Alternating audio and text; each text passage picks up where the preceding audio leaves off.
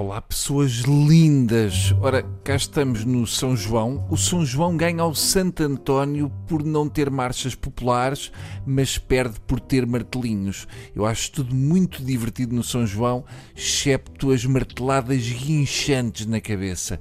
É chato tanto para quem sofre de cefaleias como de otite. Eu gostava de inventar um martelo pneumático de São João que, com muita guinchadeira, enterrava no chão um indivíduo que anda por aí a martelar pessoas. Fui investigar e descobri um blog onde aparece a história do martelinho de São João e, como dizem que é tradição, eu pensei que tinha sido inventado no século XVIII, mas afinal, segundo o autor do texto que consultei, foi em 1963 por Manuel António Boaventura, um industrial de plásticos do Porto.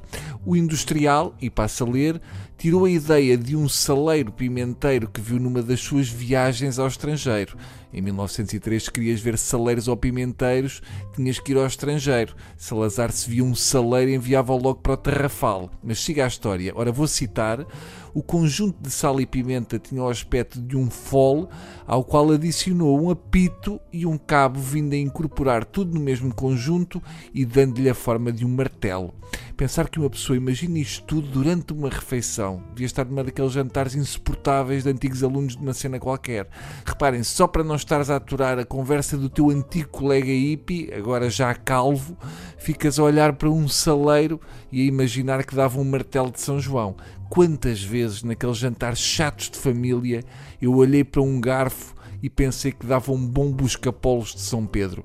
Segundo a descrição, nesse mesmo ano, os estudantes abordaram o Sr. Boaventura com o intuito de lhes ser oferecido para a queima das fitas um brinquedo ruidoso.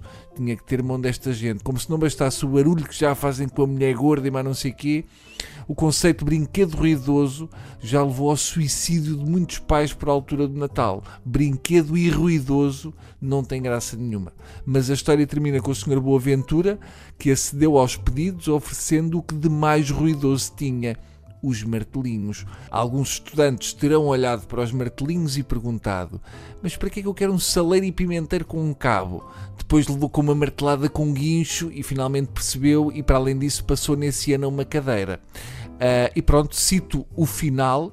A queima das fitas foi um sucesso com os estudantes a dar marteladas o dia todo uns nos outros e logo os comerciantes do Porto quiseram martelinhos para a festa de São João. Malditos estudantes! Mas pronto, apesar de tudo, os martelos de São João são um belo artigo de exportação. Sei de fonte que, que não me inspira confiança nenhuma que foram encomendados 10 mil martelos de São João pela China os juízes chineses, para animar um bocadinho os tribunais, quando decretam penas de morte, vão passar a bater com martelos de São João a quando da sentença. Sempre faz aquele chinfrim muito divertido.